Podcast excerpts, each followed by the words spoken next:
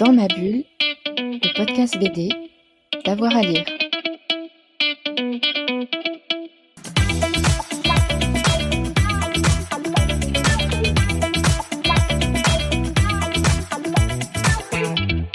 Bonjour à tous et à toutes, bienvenue dans ce nouvel épisode de Dans ma bulle, votre podcast 100% BD avec avoir à lire. Aujourd'hui, nous avons le plaisir de recevoir Joël Persson qui, depuis une vingtaine d'années, saisit à la pierre noire des scènes de la vie courante.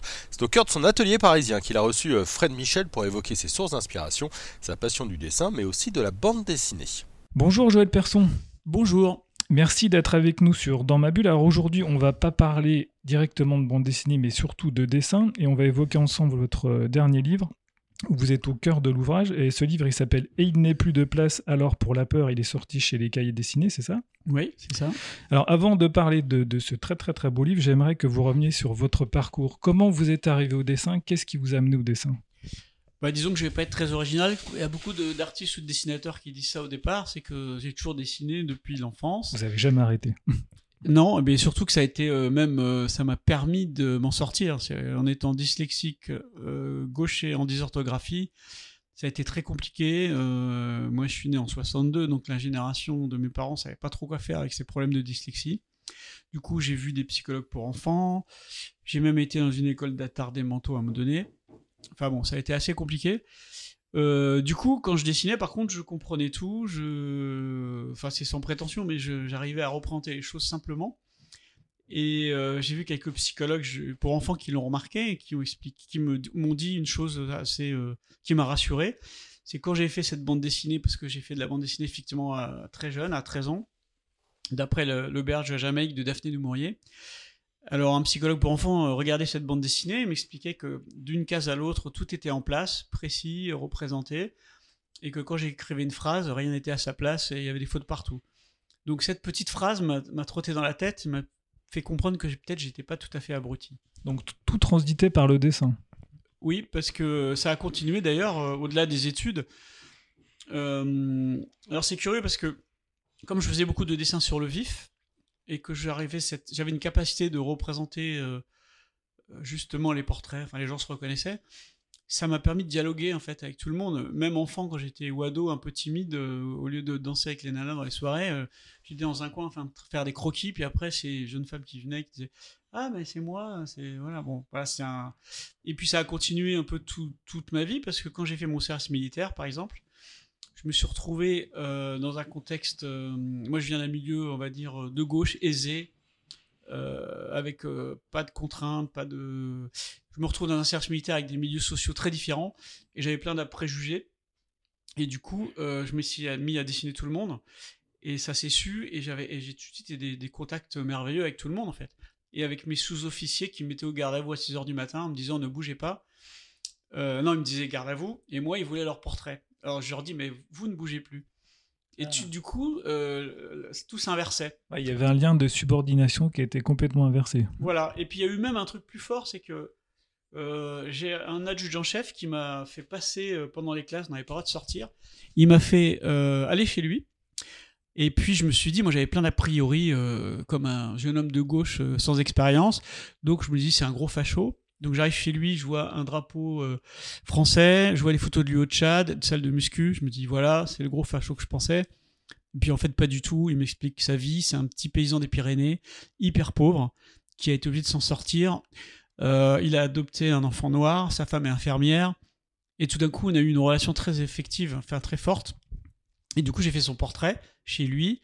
Il a mis son uniforme, mais il était en caleçon en dessous. Il regardait la télé, il avait son fils euh, à côté de lui. Et du coup, j'ai cadré euh, au-dessus euh, qu'on ait que l'uniforme et je lui ai fait le plus beau portrait que je pouvais en fait. J'étais vachement ému. Et donc, du coup, le dessin me, me fait passer les, les, tous les clivages sociaux et, et mes préjugés, euh, moi, mes préjugés en fait, et ma timidité aussi. Donc euh, finalement, le service militaire a été bénéfique. Ah bah ça m'a apporté énormément. Et ensuite, après le service militaire? Alors moi j'ai tout fait à l'envers, c'est qu'avant j'avais fait les beaux-arts. Et donc pendant les beaux-arts Bah, pendant les beaux-arts, euh, avant j'avais fait un BTR plastique en fait, qui là m'a fait basculer euh, dans des études euh, où, où j'étais... parce qu'avant ce BTR plastique, j'avais été dans différentes écoles expérimentales, notamment une école où, ma fac était quand même une école classique. Il fallait que je passe en classe supérieure, etc. Sinon, j'avais pas le niveau pour passer. Euh, j'avais passé un concours pour faire un BT d'art plastique euh, au lycée technique de Sèvres. J'ai été reçu dans les premiers, je crois premier, je crois. Mais j'avais pas le niveau pour passer en classe supérieure. Donc c'était mort en fait pour moi. Donc il y avait une prof d'anglais, il y a certains profs qui m'ont aidé comme ça, qui a convaincu euh, le, lycée de dire bah, qu'est-ce qu'on fait avec lui quoi? Il a pas le niveau, mais vous voyez bien, il a donc hop, ils m'ont fait passer. Et du coup, je suis passé de camp qu'à premier de la classe. Donc euh, j'étais assez insupportable au début. Je faisais des croquis, puis je me la pétais, je me présais tout le monde. Et puis bon, au bout d'un moment, ça suffit pas. euh. Et après, au Beaux-Arts, justement, euh, j'ai un peu fui. Je, je rentrais au Beaux-Arts. J'avais un superbe atelier de famille. euh, J'étais pas souvent là. Et je regrette, j'ai pas eu assez de contact avec. euh, De contact humain étudiants. Mm. Ouais, ouais. Et après, c'était aussi de la peur, en fait. Je- je- Bon. Mais euh, finalement, j'ai eu mon diplôme, la mention, enfin la totale. Mais euh, j'ai raté- j'ai gâché quand même euh, de grandes possibilités. Voilà. Et ensuite, après les Beaux-Arts? Bah, service militaire. Service militaire, ouais. Parce que j'étais. euh, en fait, le, le truc, c'est que c'est pas de ma faute, hein, mais j'étais rentier, j'avais de la thune, mes parents étaient décédés, donc euh, j'étais un peu euh, hors sol. J'étais hors sol, donc euh, le service militaire m'a recadré. Donc, en, en résumé, ça vous a fait du bien. Voilà. Ah bah oui, carrément. Oui. Bah, euh, après, je veux pas. euh, il me semble que on ferait aujourd'hui un service de solidarité nationale, pas un service militaire. Ça serait pas mal parce que on voit bien ce qui se passe euh, au niveau social dans les banlieues, etc. À cette époque, on, on se rencontrait quand même un peu. Moi, j'ai grâce à ce service, j'ai rencontré des gens de milieux sociaux totalement euh, que j'aurais jamais rencontré de ma vie. Une forme de mixité, c'est ça? Bah oui, puis je méprisais plein de gens parce que je les connaissais pas. Quand une- on arrive et qu'on on sort, on, on- on vire son, on donne son plateau euh, repas euh, sale euh, au mec qui te- qui t'engueule et que le lendemain c'est toi qui s'en occupe, qui t'en occupe, bah, ça te recadre simplement. Ouais, voilà. et, et- et donc, après cette expérience du service militaire, Et bah alors après justement j'ai eu une période bon tout ça c'est lié à l'enfance en fait hein, mais moi j'étais l'artiste de la famille et ma mère avait fait les beaux arts de Paris donc j'étais par rapport à elle je pense que je faisais tout ça. Et puis peut-être parce que mon père c'est un grand historien et euh, il passait son temps à écrire euh, il avait des livres partout. Donc moi je sais pas j'ai eu un blocage. Mais euh, donc j'ai découvert comme l'artiste de la famille et mon petit frère c'était le sportif et là c'était insupportable pour moi donc je me suis mis à faire beaucoup de sport il y avait une concurrence, c'est ça? Voilà, et donc je, je suis devenu moniteur de planche à voile à 18 ans. Ah oui, rien à voir en fait. Ouais, mais j'ai passé mon diplôme quand même. euh, bah, alors, pour un cancre, j'étais quand même euh, diplômé de la FFV. Et je me suis mis à naviguer comme un fou, ce que j'ai fait tout le temps. Et après le, les beaux-arts et le service militaire, j'avais la chance d'avoir une maison de famille sur la plage, euh, pas de limite financière, donc j'étais tout le temps en mer en fait. Donc je dessinais toujours, mais Mais en parallèle, vous dessinez toujours. Ouais, mais j'étais pas. Quand je suis sorti des Beaux-Arts, j'aurais dû euh, partir euh, rencontrer les galeries, etc. Quand j'ai eu le diplôme et la mention, tout le monde m'a dit euh, que j'avais un avenir radieux, sauf que j'ai, je suis parti dans ma campagne bretonne, en fait. Voilà. Donc j'ai, j'ai récupéré petit à petit par euh, le directeur de l'école, euh, l'ex-directeur de l'école prépare, Jacques Frézal, qui m'a proposé de, de- d'enseigner. Et ça m'a recadré, en fait je me suis remis à enseigner et je me suis remis à travailler. Et petit à petit de fil en aiguille je me suis mis à recontacter les galeries enfin ou à être contacté. Et puis là bah, je suis dans une course effrénée. Avant je naviguais en mer je bougeais tout le temps. Maintenant je suis dans le dessin. Mais il y a une forme aussi de vitesse dans le dessin. Dans, oui alors ce qui est intéressant c'est que ça ça vient aussi de l'enfance. C'est à dire que quand on comprend pas les choses on est dans la perception sensible. C'est ce que j'ai fait toute ma vie. Et donc la, la planche à voile c'était aussi euh, ça en fait. D'ailleurs, mes parents étaient enterrés à côté. Et cette manière de ressentir les choses, Les éléments, les comprendre. ouais, c'est les éléments aussi. après. Ouais. Mm. et puis c'est un truc d'équilibre, parce qu'on fait du water start, si on tombe, euh, on, est, on est dans l'eau. Et du coup, euh, le dessin, ça a été ça aussi. Mais à un moment donné, on a vendu la maison familiale, j'ai arrêté tout, et puis je me suis remis au dessin, mais à fond. Et en fait, maintenant, c'est curieux, parce que quand je fais un paysage sur le vif, sur plusieurs pages, parce que j'aime pas les limites, j'aime pas les formats... C'est curieux, parce que la bande dessinée, justement, c'était le départ déjà, on fait pas une seule case. C'est tout un ensemble. Comme, comme une frise un peu. Voilà, quelque chose qui s'arrête pas, c'est ça qui m'intéresse. Et, et du coup, euh, quand je me suis remis à dessiner, quand j'étais en mer, j'étais en mouvement permanent. Et tout d'un coup, je m'arrête quelque part et je commence à ressentir tout ce qui bouge. Et là, je peux l'exprimer. Et pour moi, le dessin, c'est un parcours comme ça. euh, je, je- je me pose, je regarde, mais en fait, euh, je continue à parcourir les pages et, et je fais comme on a on appelle ça aujourd'hui euh, un des all-over, mais je- j'aime pas m'arrêter en fait.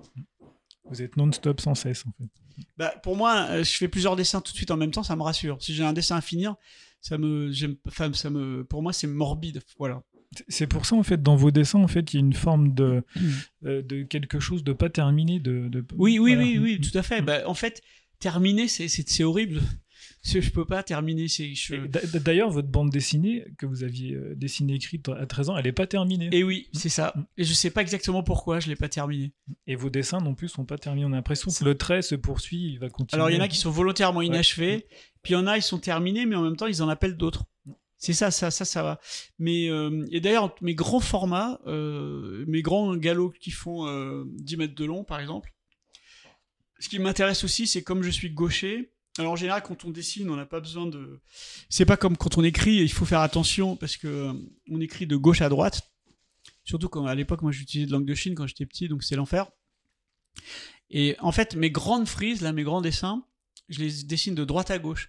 Parce que toute la vie défile de, gau- de gauche à droite, en fait. On est, on lit, euh, tout se fait de gauche à droite, en tout cas en Europe. Et du coup, le fait de dessiner de droite à gauche, de faire des galops euh, qui sont des all-over qui s'arrêtent jamais, c'est une manière d'aller dans l'autre sens. À, à contre-courant. Oui, et puis d'aller euh, toujours en dialogue avec l'enfance, en fait. Parce que moi, je me sens hyper proche de, de, de ce que j'ai ressenti. Quand je vois cette bande dessinée, là, euh, euh, je, continue, je suis pas très loin hein, aujourd'hui. Enfin, ce que je dessine, c'est pas très loin de ça, en fait. Et même dans votre bande dessinée, je l'ai regardé juste avant qu'on commence l'interview, vous avez évolué, il y a votre style a changé entre le début et la fin.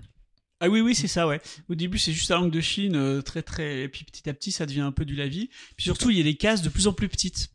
Des cases minuscules. Et puis, euh, on voit. Puis j'arrête, euh, je sais pas pourquoi. Et, et dans votre carrière, vous avez changé de technique aussi et de médium? Ah oui, alors il y a eu des moments comme ça. Alors moi, j'ai- je suis finalement, je pense très peureux. hein. donc, euh, euh, j'aime pas être bousculé. euh, j'ai ma manière de dessiner. Alors je me rappelle que ça, c'était quand j'étais en BTR plastique à Sèvres, avant les Beaux-Arts. Il y avait un prof qui était assez extraordinaire et qui. moi, je dessinais toujours au crayon. Et puis, je faisais des dessins vachement précis, ressemblants, tout. Et puis, on, on tente le lavis. Il me dit, il faut essayer autre chose. Et puis, le lavis, moi, je le faisais comme un. Je faisais des espèces de dégradés, c'était mou, je- j'arrivais pas, en fait. Puis à un moment donné, il me prend le pinceau et puis il me dit mais vas-y, euh, il fait une tâche. euh. ça m'avait bousculé en fait et euh, j'étais très mécontent. D'ailleurs, moi j'enseigne aujourd'hui dans une prépa, justement prépa, et je les bouscule aussi des fois. Et je, ça- je me rappelle l'époque où on m'avait emmerdé, si je puis me permettre. Et en fait, ça m'a débloqué après.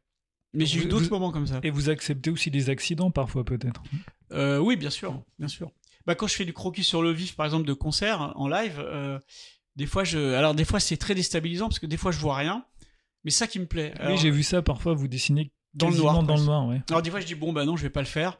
Et puis, puis c'est plus fort que moi, je dis non il faut que je trouve une solution. Puis je commence à dessiner, mais euh, je voulais revenir à l'accident, mais euh, du coup j'ai perdu le fil. Mais euh, Oui, en fait, vous, vous dessinez parfois avec des accidents, mais ça crée aussi le, ça fait partie de la création de l'œuvre. Oui oui on rebondit sur. euh, euh, et puis euh, par exemple j'ai eu aussi un autre prof quand j'étais au Beaux Arts de Paris pour revenir à qui, s'appelait Iscan, qui était et je dessinais tout précisément comme ça sur le vif, je mettais du temps. Puis il me disait mais des fois t'es pas obligé de tout dessiner, regarde c'est trop chargé en fait. Puis il me, mettait un, un, coup de main comme ça, ça effaçait la moitié. Enfin bon voilà, et on, pour revenir à l'inachevé. Mais c'est vrai que parfois tout dire, euh, ça laisse plus de part à- au ressenti, à l'imaginaire en fait. Euh, parce que moi j'aime la notion de rythme en dessin, c'est très de plus en plus important. En bande dessinée aussi. C'est vrai, Mm. mais c'est dans le dessin directement. Et, et cette notion de rythme, quand je dessine sur, c'est on, le sent, on le sent justement, je vous coupe, mais dans, le, dans, dans tous vos dessins, là, vos croquis de, de concert, on, sent la vibrance, on sent la musique. Ouais. Il y a deux euh, choses. J'ai besoin que le- le- les portraits soient toujours ressemblants. Ça, ça vient de l'enfance. hein. J'ai besoin de. Sans doute que ça m'a permis de me rassurer, mais ça n'est pas toujours euh, un dessin ressemblant. Donc, je veux faire vraiment un dessin très ressemblant. Et pour moi, c'est important parce que ça me permet de de contrôle, de savoir si, si je contrôle ce que je fais, si je ressens bien les choses. Et à partir du moment où j'arrive à faire des portraits ressemblants, je peux commencer à passer à autre chose en fait. Et euh, des fois, je suis très frustré parce que des fois, ça m'arrive très peu, mais quand j'y arrive pas, c'est l'enfer. Donc vous êtes plutôt figuratif. Bah, ça- je vais dans la figuration pour la dépasser. Ouais, et l'abstraction, ça vous fait peur ou ça vous Non, ça ennuie m'intéresse pas. Ouais, ça vous emmerde. Ça. Ah ouais, carrément. Alors vraiment. Ouais. À part, il y a des grands printemps abstraits qui sont extraordinaires, mais après, des parcours m'intéressent. C'est euh, c'est sûr qu'on pense à Malevich qui arrive au Garablanc sur fond blanc, c'est intéressant. Mais une fois qu'il a fait ça, lui-même, euh, il s'est remis à faire de la figure, en fait.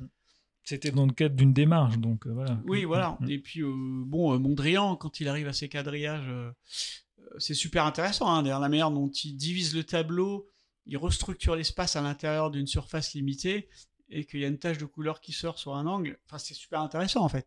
Puis surtout, alors lui, on voit tout son parcours de paysagiste de la haie, progressivement qui arrive à ça.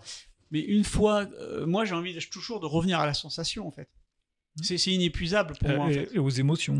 Ouais, et à la représentation, regarder les choses en fait. C'est que, en plus, je trouve qu'aujourd'hui, c'est beaucoup plus euh, révolutionnaire entre guillemets d'être dans la perception visuelle. On est envahi d'algorithmes, d'images toutes fabriquées. C'est exactement ce que je vous demandais parce qu'en introduction de votre livre, on- justement, est abordé ce sujet, c'est on est inondé d'images, de vidéos, et vous, vous avez un, un regard, donc il faut être curieux, c'est ça, avoir une observation euh, Ben précise ouais, de- regarder des choses. tout ce qui se passe autour de nous euh, avec nos propres sens. Parce qu'on est envahi d'images, les gens sont sur leur portable en permanence. euh, euh, la- leur réalité, elle est, elle est transformée. D'abord, c'est quoi la réalité de ces images? Quelle est, Est-ce qu'elles sont exactes? Est-ce qu'elles sont transformées? Donc, on est en. et C'est pour ça que j'ai fait cette série qui s'appelle Bruit du monde depuis euh, déjà pas mal d'années. Et le, principe de cette série, d'abord, c'est aussi un all-over, hein, parce que c'est des dessins qui s'emboîtent, euh, que je recadre en fonction de l'espace à chaque fois. Il y a des vides, des pleins, j'en vends, il y en a qui partent, il y en a que je change. Mais l'idée, c'est de confronter euh, sa perception personnelle, sa vie intime, à des algorithmes, à des images qu'on a en parce que c'est notre vie parallèle. La photographie, c'est c'est une autre réalité, mais qui, qui, qui nous envahit, euh, qui envahit nos sens en permanence, et encore plus les, les algorithmes et les, les images euh, virtuelles, quoi, en fait. Et tout à l'heure, justement, on parlait de curiosité, et vous me disiez aussi que vous marchiez beaucoup dans Paris, et euh, donc vous Ah oui. regardez les choses. Oui, et puis je ressens aussi. Parce que, oui, ce que je disais, d'ailleurs, j'ai eu un petit film de la galerie, euh, une galerie en Suisse, et à un moment donné, ce que, ils me, je sais pas comment aborder les choses, ils me disent, euh, je, dis, je leur dis, mais moi, en fait, ce que j'aime, c'est euh, le mot création, c'est un mot que je sais pas ce que ça veut dire, la création. À la limite, euh, vu mon éducation catholique ancienne, la création, bah, c'est le grand C'est le hein. divin. c'est le- Mais nous, on n'est que des interprètes, en fait. Moi, j'aime bien me définir comme un interprète. L'interprète de l'espace, de, de, de- de- des structures, euh, l'interprète des sensations. C'est pour ça que j'aime bien m'in- me comparer à un musicien, en fait. Mais euh, vous racontez aussi des histoires à travers vos dessins. Oui, alors là, que- alors euh, euh, ça, ça vient de mon passé sans doute euh, dyslexique, désorthographique et gaucher. C'est, c'est, intuitif en fait. Les histoires, elles m'échappent en fait. Après, c'est vrai que quand je fais ma série Bruit du monde, plus je touche à des choses très d'événements politiques très précis, plus je m'en rapproche de euh, mes études d'histoire de l'art en fait. Et en fait, c'est quelque chose qui, d'où l'intérêt de reprendre les choses parce que c'est, sans fin en fait si je fais un, des immigrants sur une barge, euh, une série de migrants morts, en fait, je pense au radeau de la Méduse. Si je fais euh, l'activiste russe qui se fait arrêter par la police russe, euh, dénudé euh, en raccourci, euh, on dirait une descente de croix du Tintoret. Enfin, c'est sans prétention. Mais ce que je veux dire, c'est que. euh, D'ailleurs, je voudrais faire une série là-dessus sur le, le rapport du public au tableau, en fait. Voilà, j'ai commencé à Venise euh, sur la crucifixion du Tintoret. Et euh, bon, bah, après, je sais pas ce que je fais en fait. L'idée, elle vient en dessinant. Moi, j'ai pas d'idée à l'avance en fait. Donc, je dessine. L'idée, c'était, je veux représenter ce grand tableau. Donc, d'ailleurs, je l'ai pas représenté en entier. Je le représente dans son espace avec euh, un angle de perspective. Il y a un mur. Je rentre dans le tableau et plus je rentre dans le tableau, plus les personnages je ils sortent. J'arrive pas à rester dans le cadre. Et puis tout d'un coup, il y a le public aussi. Et donc, le public, enfin, tout se mélange. Mais j'étais fasciné par. euh, moi, je reste plusieurs heures ou plusieurs jours devant un tableau le public défile dans le même espace, ce que je dessine d'ailleurs. Mais le public, c'est aussi euh, des gens qui, qui arrivent, euh, qui se, qui se mettent devant le tableau. C'est quand même trois hommes en train de mourir. Et puis une personne qui fait un selfie, quoi, en souriant. Bon, c'est. Voilà, c'est. Ça, j'ai aussi envie de le représenter. C'est. C'est ce rapport à l'espace aussi, des corps qui regardent des corps, euh, un espace dans un espace, etc. Une forme de mise en abîme aussi. Ouais, voilà. Et alors, on a vu ensemble qu'il avait une forme d'inachevé dans, dans, dans ce que vous faisiez. Mais alors, à quel moment vous décidez que votre euh, tableau, votre dessin est terminé? Est-ce que vous revenez dessus? Alors ça dépend. C'est- pareil, je contrôle pas grand chose en fait. Euh, des fois, euh, des fois je suis, je suis pressé, je dois faire quelque chose et je suis en grande tension, je le fais d'un coup. Et puis des fois, euh, j'y arrive pas, c'est plus lent. Et puis des fois, euh, bah, j'ai une expo, donc je- comme c'est une- un all-over cette série Bois du Monde, je le laisse inachevé. Et puis il y en a que je laisserai toujours inachevé, mais je l'ai pas contrôlé avant. Puis il y en a que je vais retravailler en fait. Là, j'expose en Suisse. Euh, euh, j'ai fait commencé à faire des dessins que j'ai pas eu le temps de finir, mais je pense que si je les récupère et que je les vends pas, je vais continuer. Mais ça me plaît cette idée, en fait. Donc c'est entre l'instinct et l'urgence, c'est ça? Bah, voilà. Bah, c'est c'est curieux hein, parce que plus je suis dans la perception sensible rapide, par exemple dans un concert, plus à un moment donné j'arrive à un espèce d'état de plénitude, un état second où justement euh, tout va vite, mais je, je suis plus aussi je suis plus aussi stressé en fait. Je me mets à choisir calmement. Mais pour ça, il faut que je, sois dans un, état de concentration. C'est pour ça que j'associe euh, le croquis et le dessin sur le vif à, à- à la musique. Il faut quand même faire des gammes, s'échauffer. À la danse, hein, un danseur, il va faire, euh, il va répéter ses pas et puis euh, voilà. Et pendant le concert, vous dessinez pendant tout le concert? Oui, c'est ça. Je commence au début, j'arrête à la fin. Des fois, j'arrive aux répétitions avant. Et puis à un moment donné, des fois, j'arrête le dessin parce que je me rends compte que c'est bon, j'ai, je peux pas. euh, Mais, mais l'idée au départ, c'est toujours de faire les portraits ressemblants de chaque musicien. Est-ce que vous vous souvenez quand même du concert à la fin De la musique? Alors, ah, ça c'est curieux. Euh, bah, pas toujours, ou un peu, mais par contre, ça me permet d'essayer de dessiner dans un état particulier. Parce que euh, je sais que ça va s'arrêter, donc je suis obligé d'être en ultra concentration. Et ça, c'est extraordinaire. C'est ce que j'essaie d'a- d'apprendre à mes élèves quand je fais des cours de modèle vivant. Je les mets dans un état d'ultra concentration malgré eux. Et d'ailleurs, ça donne des résultats, hein, parce que je fais un- toujours un grand accrochage. On fait 4-5 dessins sans explication assez longs. Après, euh, je leur donne plein d'explications euh, sur euh, les, points d'appui, les directions, etc. On refait des séries de 20 dessins, mais de plus en plus vite. On passe de 5 euh, et on accroche la deuxième série à côté de la première et ça passe de commentaires en fait. C'est Ah. très efficace. Alors on va revenir à la bande dessinée. Euh, Qu'est-ce que vous, quel auteur vous aviez vraiment en, en particulier Je sais qu'il y avait Bu- Buzelli. Alors j'ai eu, j'ai eu de la chance parce que mon père euh, m'a acheté à peu près beaucoup, beaucoup. Donc le, le premier, tout premier quand j'étais gamin, c'était Blueberry en fait. Je voulais imiter Blueberry. euh, J'adorais Blueberry. Qu'est-ce qui vous plaisait dans Blueberry? Euh, ah bah c'est difficile à dire, j'étais jeune. Hein, c'est déjà le, le coup de crayon, euh, son sens de la représentation. Et puis après, il y avait les personnages aussi, parce que quand on arrive à chez Wawa Pearl, c'est le début de l'adolescence, là, on n'en peut plus. puis même l'évolution de, Blue- de, de Blueberry qui change, qui passe de Belmondo à Bronson, enfin tout ça, ça, ça m'avait... euh, Bon alors évidemment, et puis après, euh, même quand c'est comme Moebius euh, apparaît, puisqu'il devient, j'étais fasciné aussi.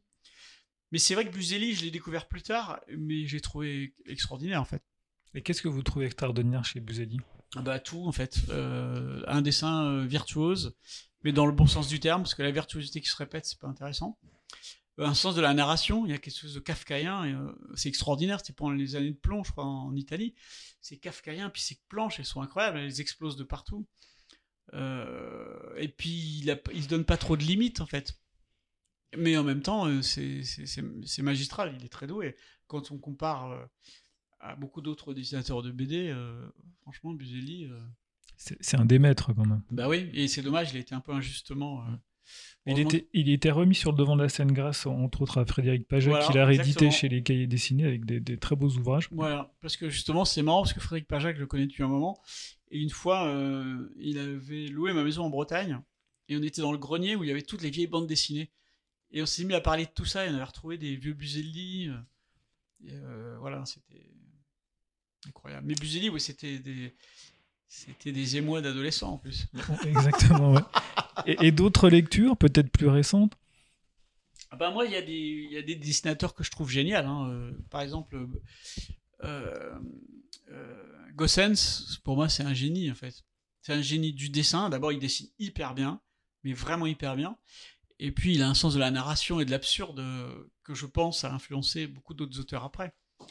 Mais euh, après, j'ai, j'ai- j'ai- à un moment donné, j'ai beaucoup aimé Hugo Pratt euh, pour son côté minimaliste.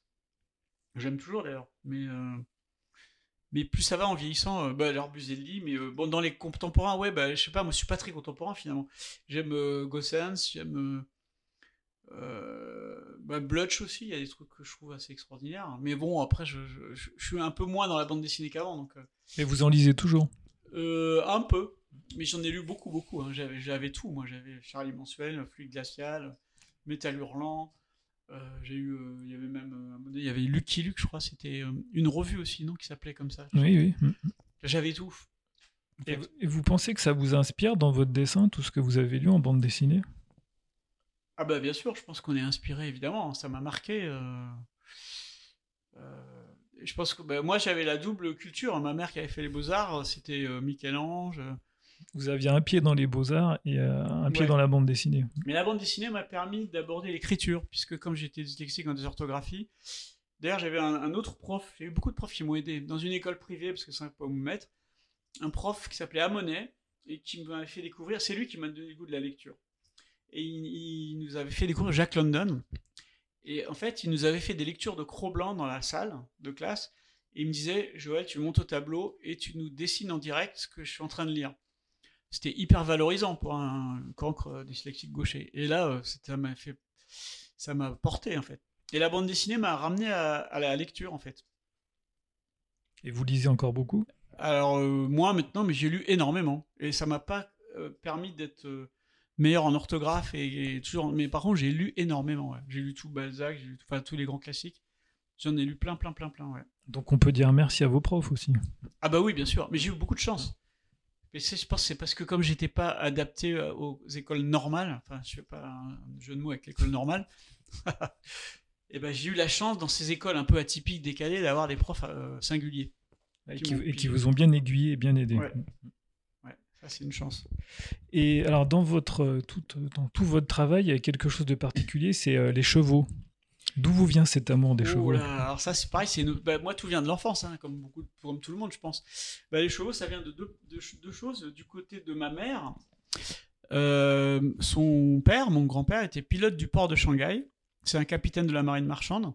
Il a eu ce brevet de pilote dans les années euh, en 1918 jusqu'à l'arrivée des Japonais. Quand il est revenu en France, il est revenu avec un cheval Tang, dynastie Tang, c'est l'époque de Charlemagne à peu près. C'est une pièce de musée, une antiquité. Euh, il l'a offert à ma mère quand elle s'est mariée. Du coup, euh, ma mère l'avait euh, quand j'étais petit, sous une boîte en verre. Il est dans mon atelier derrière moi, là. Je l'ai- Ouais, devant moi là, oui. et, et du coup, ma mère me disait si tu le touches, il va te mordre parce que ça a beaucoup de valeur. Elle avait peur que je le casse. Donc euh, le cheval, pour moi, c'est devenu quelque chose de, de dangereux, d'interdit. Et du coup, j'en ai dessiné beaucoup. Puis après, c'est un truc pulsionnel. et puis pour moi, c'est androgyne aussi. C'est masculin, féminin. C'est massif, on le voit bien dans vos dessins. Ouais, et puis c'est. Donc j'ai fait d'ailleurs une série de dessins qui s'appelle. Alors, quand déjà petit, euh, la bande dessinée L'Auberge à Jamaïque de Daphné du Maurier, a des chevaux partout, qui sont tout en tension. Et puis j'ai récemment fait une série qui s'appelle euh, Robe cabrée, euh, parce que justement c'est un symbole de virilité, un cheval cabré, et en même temps on parle d'une robe pour parler de sa, teinte de, son pelage. Et alors ça c'est un aspect de la famille, mais l'autre aspect c'est du côté de mon père. Mon père est issu d'une famille protestante, son père était breton, d'où le nom Person, mais sa mère, son jeune fils, c'est Magne de la Croix. Et les Magnes de la Croix, c'est les protestants. Et du coup, il y a un cousin de ma grand-mère qui était peintre animalier, qui s'appelait Magne de la Croix, et qui avait une certaine euh, célébrité, euh, il faisait des scènes de chasse à cour, etc. Il a fini en Argentine. Et du coup, il y avait un très grand tableau de lui euh, dans le bureau de mon père en Bretagne. Et c'est un cheval fougueux qui nous arrive dessus, qui bave un peu et qui tire derrière lui une femme nue par les cheveux, attachée à la queue du cheval d'ailleurs. C'est marrant ça. Et du coup, euh, j'ai appris que plus tard que c'était le supplice de Brunehaut, c'est un, sujet qui était à la mode à l'époque. Et donc, mon le cousin de ma grand-mère, Manuel a fait ce tableau. J'étais fasciné par ce tableau en allant dans le bureau de mon père. Ça m'a marqué en fait. J'ai fait d'ailleurs ma version. Et du coup, d'ailleurs, plus récemment, quand j'allais en Bretagne souvent, donc je voyais ce tableau, puis hein, du coup, genre 20 ans après, j'ai découvert que dans les rochers, il y avait aussi des formes érotiques euh, que j'avais pas remarquées. Enfin, donc mon rapport au cheval, il vient de l'interdit, de la tension sexuelle et de. euh, et puis je m'étais un peu identifié, puisqu'après les beaux-arts, euh, j'ai toujours adoré Delacroix, Géricault. euh, Ouais, qui ont beaucoup traité de cheval. ouais. voilà, et moi ça m'a fasciné, évidemment, la mort de Sardanapale. Et vous montez à cheval? Et non, j'ai peur des chevaux, justement. Ah oui, c'est Moi, intéressant dessin, ça. Mm. D'ailleurs, je dis toujours, pour moi, dessiner, c'est toucher à distance. Donc, euh, ça me permet aussi, je pense, de, de contrôler mes peurs et de. Ouais, c'est de cet ordre-là aussi, je pense. Et La vous- peur des autres aussi, hein, quand je parlais du milieu social. Le dessin, ça me permet toujours, finalement, de. C'est un, mé- un médium, en fait, quelque chose pour euh, transmettre euh, ce que vous pensez, ce que vous, ce que vous aimez. ce à- que je ressens. Ouais. Sans- J'essaie de, re- de transmettre ce que je ressens pour faire ressentir. Parce que je sais pas, je, je suis pas un intellectuel, je sais pas euh, faire des théories et euh, que les gens les lisent et réfléchissent. Moi, je- j'essaie juste de faire ressentir ce que je ressens. Bon, il se trouve que ça a l'air de marcher. Là, j'ai fait un grand paysage il y a pas longtemps euh, cet été, et c'est fou comme il est. En plus, ça m'a fait plaisir parce que là, je suis de plus en plus dans ce travail sur le vif et de ressenti. Et du coup, eh ben, ça, ça a touché beaucoup de monde. Mais il n'y a pas besoin d'explication en fait. Mais justement, parfois, ça touche à l'intime. On le voit dans vos dessins. Vous dessinez euh, vos proches, euh, vous avez dessiné votre père. Et euh, comment vous interprétez ce, ce rapport à l'intimité? Ça doit être très dur quand même de, de, rentrer dans cette intimité. Ah bah, en tout cas, concernant le décès de mon père, j'ai pas eu le choix en fait. Je, je, je le voyais dépérir sous mes yeux, un cancer du cerveau, donc je l'ai dessiné en fait. Puis quand il est décédé, je rentrais aux Beaux-Arts de Paris. Et au même moment, euh, je dessinais alors des animaux au jardin des plantes, sur le vif, qui dévoraient de la viande avec une, vitalité absolue.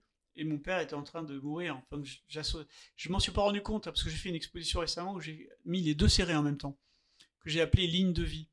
Mais plus mon père mourait, plus je dessinais les animaux sauvages. Et puis, quand je suis rentré aux Beaux-Arts, euh, le cadavre de mon père, c'était une- insupportable. Donc, je l'ai dessiné de mémoire, euh, en un très très grand format, qui est derrière ma porte là, d'atelier, puisque j'ai un, un mur de travail qui s'ouvre, et derrière, il y a le cadavre de mon père. Et je l'ai transporté partout avec moi. Donc, euh, c'est une manière de. Si, euh, bah, le silence de la mort, là. Mais il est, il, il est quand même, euh, il, il est fou ce, ce- ce tableau là, ce, ce dessin de votre père sur son lit de mort là. On a l'impression qu'il est pétrifié littéralement. Et ben en fait, il a été en plusieurs étapes. C'est que d'abord, les mains sont démesurées, mais parce que j'ai voulu représenter la sensation que j'ai eue quand j'ai touché ses mains. C'est comme du poulet froid en fait. hein. D'ailleurs, c'est ça. hein. Un poulet, c'est un cadavre. Et puis du coup, au début, il était plus horizontal. Et puis plus j'avançais dans le dessin, plus je rajoutais des feuilles en haut pour lui donner plus de pesanteur. Et en tout cas, c'est rarement, je fais rarement des dessins de, mémoire en fait. À part quand j'étais petit, je faisais la bande dessinée. Et depuis, je veux tout faire sur le vif. Et d'ailleurs, j'explique bien dans un petit film qui a été réalisé euh, par ma galerie suisse. Je parle du paysage que je suis en train de dessiner. Et à un moment donné, je dis, euh, bon, je représente chaque jour euh, les arbres, leur structure, etc. Et puis, il y y, a des oiseaux qui passent.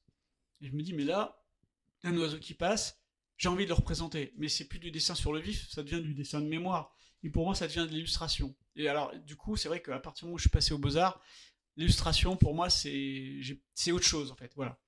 Moi, ce que je veux, c'est représenter tout ce que je ressens au moment où je le vois. Donc, ce- ce- cet oiseau, je me dis, mais mince, ça me posait plein de problèmes. Et puis, j'ai fini par le faire. Donc, de mémoire. Mais en même temps, non. Enfin, il, il y en a plein qui passaient. Et ça, c'est une question, c'est des questions que je me pose quand je dessine. Et vous travaillez aussi parfois par euh, à, l'aide de photos ou? Oui, bah, quand je fais ma série Bruit du Monde, c'est dans, le même, c'est dans le sujet même, Mm. puisque je mélange l'intime euh, et puis j'explique bien qu'on est envahi de photos, que c'est une autre forme de réalité. Mm. Par contre, dessiner après photo, comme je pratique le dessin sur le vif tout le temps, je l'aborde d'une certaine manière. Je l'aborde comme un croquis presque, c'est une autre réalité. Et puis, euh, même, je vais plus loin, c'est que des photos, des fois, on les comprend pas en fait. On, est habitué de voir des photos, on se dit c'est la vérité, c'est une photo, donc c'est bon, on la regarde sans la regarder. Mais quand on se met à la dessiner vraiment, on peut faire soit une copie de photo laborieuse, ce qui m'ennuie totalement, je suis incapable de le faire. Par contre, si j'essaie de comprendre ce que je dessine, je mets du temps, et puis une forme qui n'était qu'une forme, donc j'ai dessiné une forme au début puisque je la comprends pas. Mais à force de la dessiner, je comprends que c'est un, un morceau de visage. Donc le dessin évolue quand même puisque je comprends ce que je dessine. Là, ça m'intéresse, c'est que. Et puis c'est saisir des, bah, des, des images éphémères qui disparaissent. des instants ouais. Ouais. Et il vous arrive de faire vous-même des photos et d'utiliser Oui, ces photos oui. Ouais, ouais, bien sûr. Et, et quand on pratique beaucoup le dessin sur le vif, en fait, on mémorise énormément de choses, même si le dessin n'est pas réellement là. Et ce qu'on mémorise, on le retrouve tout de suite quand on travaille d'après une photo. C'est pour ça que les gens qui travaillent d'après photo sans expérience de dessin, eh ben, on le voit. Hein, c'est comme ceux qui font de la, je, je critique pas, ceux qui font de la rétroprojection, ça se voit tout de suite. C'est du remplissage. Et quand j'ai exposé mes très grands dessins euh, de presque 7 mètres de long à, à Vevey pour l'exposition XXL, alors j'ai présenté mon travail, il y a plein d'autres artistes qui me disaient Mais alors la rétroprojection, c'est passé comment? Mais je lui dis Mais, c'est- mais c'est- regardez, c'est pas de la rétroprojection. Justement, je parle de, de, photos minuscules qui font euh, 4 cm sur 2, et j'en fais des très grands chevaux, mais sinon je perds tout l'intérêt du dessin. En Ouais, fait. c'est- Ouais, c'est ça. Et alors, moi, il y a quelque chose qui me marque dans votre euh, travail, et je pense, pour moi, c'est le plus important, c'est le trait. Voilà, parce que le trait, il, est, il a un début, mais il n'a pas vraiment de fin. Bah, le trait, c'est mon, c'est mon écriture. Et euh, un trait, ça cache rien, en C'est votre verbe, c'est ça Ouais, puis ça cache rien, un trait, c'est ça qui est incroyable. C'est pour ça on voit tout de suite euh, un dessin laborieux d'un dessin ressenti. Et puis il peut y avoir aussi des, des- des dessins, euh, ah je ressens, je ressens, mais je vois rien. Alors moi, pour moi, le trait, il n'y a pas de trait idéal, mais c'est un trait qui comprend, qui ressent et qui voit aussi. Parce que euh, alors, on peut faire des, aussi des barbouillages et des taches de couleur partout, euh, des coups de pinceau partout, mais bon. Ok, Et c'est genre quelqu'un qui étale son moi intérieur, moi ça m'intéresse pas. J'ai pas de moi intérieur, moi je pense que je me nourris de ce que je ressens et ce que je vois. C'est à travers la compréhension de ce que je vois que, que le dessin apparaît en fait. Et alors, ce titre, et il n'est plus de place alors pour la peur. D'où ça Ah. vient? Alors là, c'est encore un truc très personnel et psychanalytique, mais bon. Expliquez-nous. Bah, en fait, bon, moi, je suis une psychothérapie depuis très longtemps. Euh, et puis, j'avais le livre euh, que, que Frédéric Pajac euh, m'a demandé de, de faire sur mon travail, ma monographie. Et puis, au bout d'un moment, il me demande Bon, alors, t'as trouvé un titre? Mais J'avais pas compris qu'il fallait que je trouve un titre très vite. Enfin, je sais pas qu'on avait le temps d'en parler. Du coup, euh, bah, euh, il me demande ça la veille. Alors, le lendemain matin, je vois mon psy, je, je- je raconte ça. Euh, lui, il m'offre un livre de Rilke, c'est euh, le livre de la pauvreté et de la mort. Je crois que c'est ça le titre, hein, oui, ça doit être ça. Et du coup, je lis en escalier, et puis je tombe sur euh, le commentaire du traducteur, et je tombe sur cette phrase. Et il n'est plus de place alors pour la peur. Je dis, c'est mon titre. Donc je, propose, je, le propose à Frédéric, qui me dit, bon, ok, on voit, puis le lendemain, il me dit, ouais, c'est bon. Et en fait, euh, tout ça, c'est instinctif. Mais je trouve que ça correspond d'abord à ma vie personnelle, hein, la peur de- des autres, la peur de tout, euh, même la peur de dessiner aux beaux-arts, de me confronter aux autres. Et puis on a peur de tout, euh, on est dans un monde terrible en fait, la peur de la mort, la peur de... Et du coup, c'est vrai que je suis dans une période où je j'ai plus peur du tout de dessiner en fait. Et de, faire ce que j'ai à faire en fait. Parce que j'ai fait de la planche pendant 20-30 ans. Sans doute, la première fuite que j'ai eue, c'était les études, euh, ce qu'on doit apprendre. Donc je me suis réfugié dans le dessin. Sauf que je me retrouve aux Beaux-Arts, donc là, euh, bah, j'ai plus qu'à y aller. Donc je décide de faire de la planche pendant 20 ans. C'est une nouvelle fuite. Et puis là, du coup, bah, je pense que j'ai. euh, bon, j'ai un certain âge, donc euh, maintenant j'ai plus peur. Enfin, j'ai si j'ai peur, mais j'y vais quoi. Mais ce qui est dingue, c'est que vous avez, vous avez peur des gens, peur des autres, et finalement, toute votre vie elle est construite à base de rencontres. Là, vous, vous parliez de votre psy, vous parliez de vos profs, et s'il n'y avait pas eu toutes ces rencontres, vous seriez peut-être pas arrivé là où vous êtes. Donc c'est un peu Bah, paradoxal. oui, oui, c'est ça, ouais, bien sûr. Bah, euh, euh, la peur, ça veut pas dire. euh, euh, Enfin, c'est se jeter à l'eau en fait. C'est vrai. Donc il faut jeter à l'eau, c'est ça votre credo. Bah, parfois ça peut prendre une vie, hein, mais. Oui, mais c'est-à-dire, c'est ce que je dis à mes élèves, hein, jetez-vous à l'eau, hein, quand ils ont... parce que c'est normal. Hein. Moi, je- du coup, c'est marrant, parce que moi, j'avais pas besoin d'apprendre à l'époque, et euh, j'avais pas trop peur de dessiner. Mais, euh, mais eux, euh, je leur dis de se jeter à l'eau, en fait. C'est la seule solution. Et ils vous écoutent? Et ben, quand je suis en situation de cours, où je mets en place des accélérations de pause et tout, ouais, ça, ça marche pas mal. dans, la- dans la contrainte un peu. Bah, c'est plutôt dans un esprit de groupe et dans un, un rythme. une- après, c'est à double tranchant parce qu'évidemment, quand on n'est pas à l'aise, on n'a pas envie d'accrocher, de montrer ce qu'on fait. Et je sais que ça c'est compliqué, mais bon. Alors avant de terminer, j'aimerais aussi euh, rappeler qu'il existe une très belle revue qui s'appelle Amour, qui est aussi euh, coordonnée par Frédéric Pajac, et vous dessinez aussi dedans, c'est Ouais, bah, je suis dans les trois premiers numéros. Et notamment le dernier où il y a ce fameux paysage dont je parlais. Sauf qu'entre temps, je dessinais ce paysage pour moi cet été. Frédéric m'appelle et me dit Tiens, euh, voilà le paysage, tu veux pas me le faire? Bon, je dis Ok, je le fais. Sauf que donc je lui ai envoyé l'état dans lequel il était quand je l'ai fait, mais j'ai continué à en, à en faire un autre morceau en fait. Que j'ai fini par vendre en exposant à Paris là récemment. Donc là, il est terminé ce paysage. Bah, il est terminé parce que, parce que euh, je l'ai vendu et que je l'ai exposé. Sinon, je serais retourné. Je l'ai commencé un an avant, sur une double page, qui est dans ma monographie d'ailleurs, qui est beaucoup plus inachevée. Et puis un an après, je retourne au même endroit, et puis bah, euh, là, euh, je l'ai continué. J'ai rajouté deux doubles pages de plus. Et du coup, il a été édité dans Amour, dans cet état-là. Sauf qu'entre-temps, je l'ai continué et je l'ai vendu dans un autre état. Mais là, c'est fini, il est parti chez son collectionneur. Très bien. Bon, je rappelle le, le- le titre de votre monographie Et il n'est plus de place alors pour la peur chez les cahiers dessinés. Merci Joël Persson. Eh ben merci. On espère vivement hein, que cette interview euh, de Joël Persson et de Fred Michel euh, vous donnera envie d'aller découvrir son œuvre. On se retrouve très vite avec un nouvel épisode de Dans ma bulle, votre podcast 100% BD. Dans ma bulle, le podcast BD, d'avoir à lire. Thank you.